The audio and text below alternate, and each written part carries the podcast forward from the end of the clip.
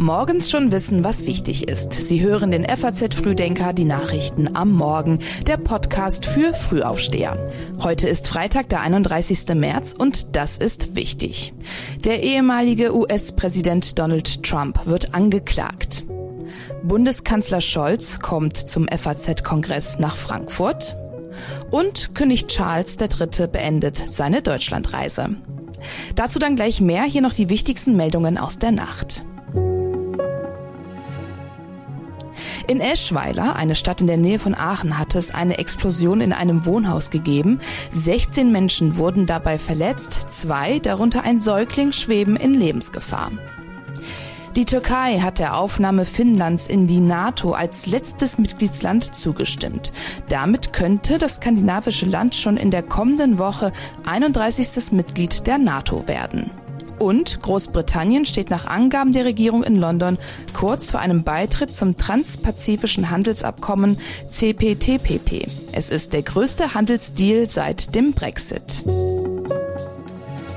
Die Texte für den FAZ Frühdenker Newsletter hat Sebastian Balster geschrieben.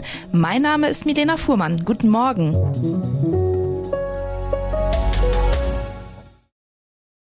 Donald Trump wird als erster früherer Präsident in der Geschichte der Vereinigten Staaten angeklagt.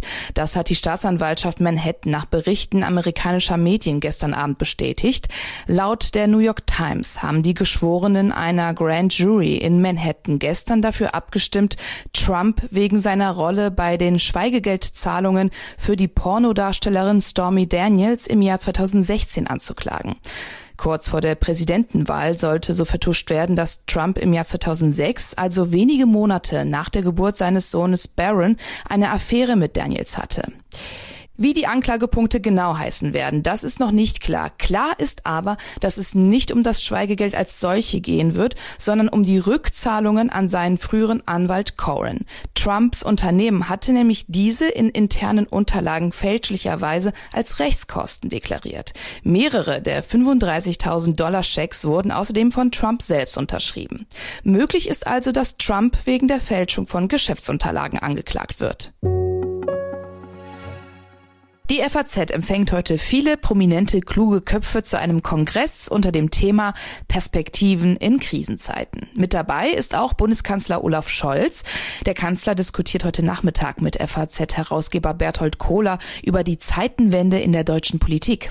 Ausgerufen wurde diese Zeitenwende vor circa einem Jahr nach dem Beginn des Krieges in der Ukraine.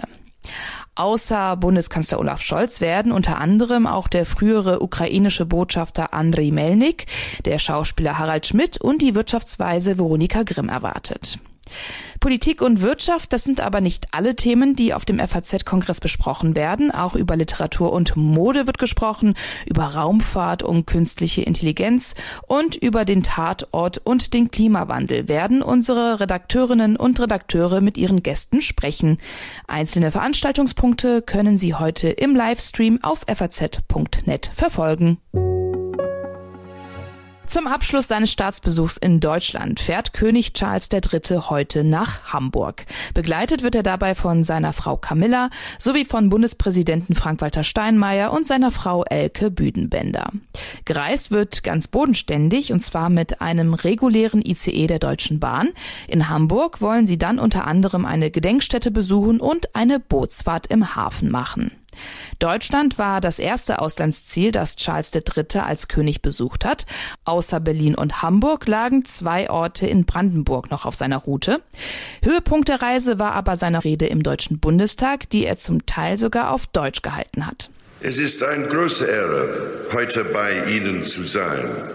Meine Frau und mir bedeutet es sehr viel, dass wir auf meiner ersten Auslandsreise als König nach Deutschland eingeladen würden. Und vor allem, dass ich hier sprechen darf, um das Bekenntnis zur Freundschaft unserer Länder zu erneuern. Und wie auch schon beim Staatsbankett Mittwochabend im Schloss Bellevue hatte er sich auch im Bundestag nicht nehmen lassen, den ein oder anderen Witz zu reißen. Natürlich äh, gibt es auch Rivalität Ich denke äh, da besonders an die Begegnungen zwischen unseren Fußballmannschaften. Vor diesem äh, Hintergrund war es etwas ganz Besonderes, dass die englische Frauenfußballmannschaft mit einem Sieg gegen Deutschland Europameister würde. Seit dem Tod seiner Mutter, Königin Elisabeth II. im vergangenen September, ist der 74-jährige britisches Staatsoberhaupt. Seine Krönung soll dieses Jahr im Mai in London stattfinden. Immer mehr Menschen in Deutschland sind erwerbstätig. Das geht aus dem neuen Monatsbericht der Bundesagentur für Arbeit hervor.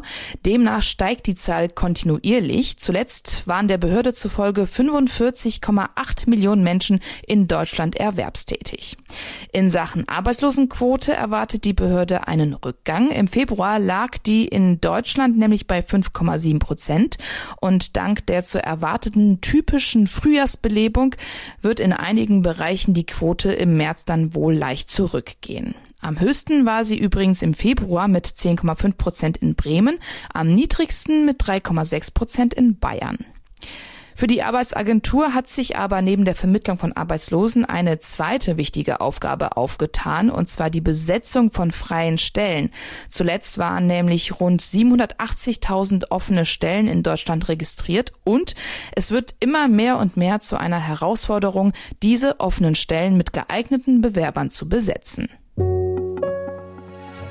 Klimabewegung Fridays for Future ist nicht zufrieden. Und zwar mit den Beschlüssen des Koalitionsausschusses von SPD, Grünen und FDP. Deswegen wollen die Aktivisten heute wieder auf die Straße gehen. Vor allem zwei Beschlüsse der Ampelkoalition kritisieren die Demonstranten scharf. Erstens stoßen sie sich an den rund 140 vereinbarten Autobahnbauprojekten und zweitens halten sie die geplante Änderung des Klimaschutzgesetzes für falsch. Bisher ist es nämlich so, dass Energie, Industrie, Verkehr, Gebäude, Landwirtschaft und Abfallwirtschaft individuelle Ziele haben, wie sie ihre Treibhausgasemissionen senken und sind außerdem auch per Gesetz zum Handeln verpflichtet, wenn sie diese Ziele einzeln nicht erfüllen können. Künftig soll es aber stattdessen eine sektorübergreifende Gesamtrechnung geben. Damit werde das Klimaschutzgesetz entkernt, finden die Kritiker. Nach Angaben der Aktivistin Luisa Neubauer soll es heute in verschiedenen deutschen Städten Fridays for Future Demos geben, unter anderem in Berlin, Düsseldorf und auch in München. Außerdem wurde eine Unterschriftenaktion gestartet, mit der der Rücktritt von Verkehrsminister Volker Wissing gefordert wird. Ab heute darf wieder gejubelt werden. Nach der Länderspielpause beginnt heute nämlich der 26. Spieltag der Fußball-Bundesliga und zwar mit der Partie Frankfurt-Bochum. Morgen ist dann Spitzenreiter Borussia Dortmund zu Gast beim Tabellenzweiten Bayern München.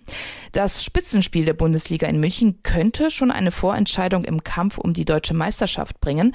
Dortmund steht in der Tabelle mit nur einem Punkt vor dem Bayern und das Hinspiel im vergangenen Oktober in Dortmund, das endete damals 2 zu 2. Beim Rekordmeister aus München gibt es morgen außerdem noch eine Premiere. Zum ersten Mal steht Thomas Tuchel als Cheftrainer in einem Bundesligaspiel an der Seitenlinie. Tuchel wurde vor einer Woche überraschend als Nachfolger von Julian Nagelsmann engagiert. Kicker-Chefredakteur Jörg Jakob hat im Interview mit der deutschen Presseagentur erklärt, was Tuchel im Vergleich zu seinem Vorgänger anders machen könnte. Er wird einiges mit Sicherheit anders machen als Julian Nagelsmann äh, in der nächsten Zeit. Aber er ist gut beraten, natürlich äh, jetzt nicht zu experimentieren. Ein äh, erfahrener Trainer setzt die Spieler erst einmal dort ein, wo sie ihre größten Stärken haben. Das wird Thomas Tuchel mit Sicherheit tun. Im Detail mit jedem Einzelnen zu arbeiten, das ging natürlich nicht. Und insofern ähm, ist der Tuchel-Faktor ein sehr, sehr großer, aber deutliche Veränderung in der Spielweise der Bayern werden wir meines Erachtens in diesem Spitzenspiel noch nicht sehen. Tuchel hat von 2015 bis 2017 die Dortmunder Mannschaft trainiert. Sein größter Erfolg mit der Borussia war der Gewinn des DFB-Pokals.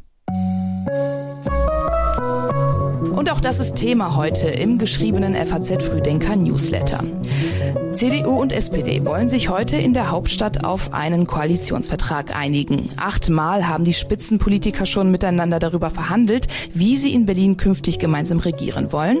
Die neunte Runde heute soll dann die endgültig letzte sein und am Montag wollen die beiden Parteien ihren Koalitionsvertrag dann vorstellen. Fest steht jetzt schon, dass Kai Wegner als regierender Bürgermeister Franziska Giffey ablösen soll. Wie immer finden Sie diesen Artikel wie auch alle anderen Themen aus dem heutigen Frühdenker online auf faz.net. Und das war's von uns für diese Woche. Montag ab 6 Uhr gibt es dann wieder eine neue Ausgabe des FAZ Frühdenker Podcasts. Kommen Sie gut durch den Freitag und genießen Sie das Wochenende. Machen Sie es gut.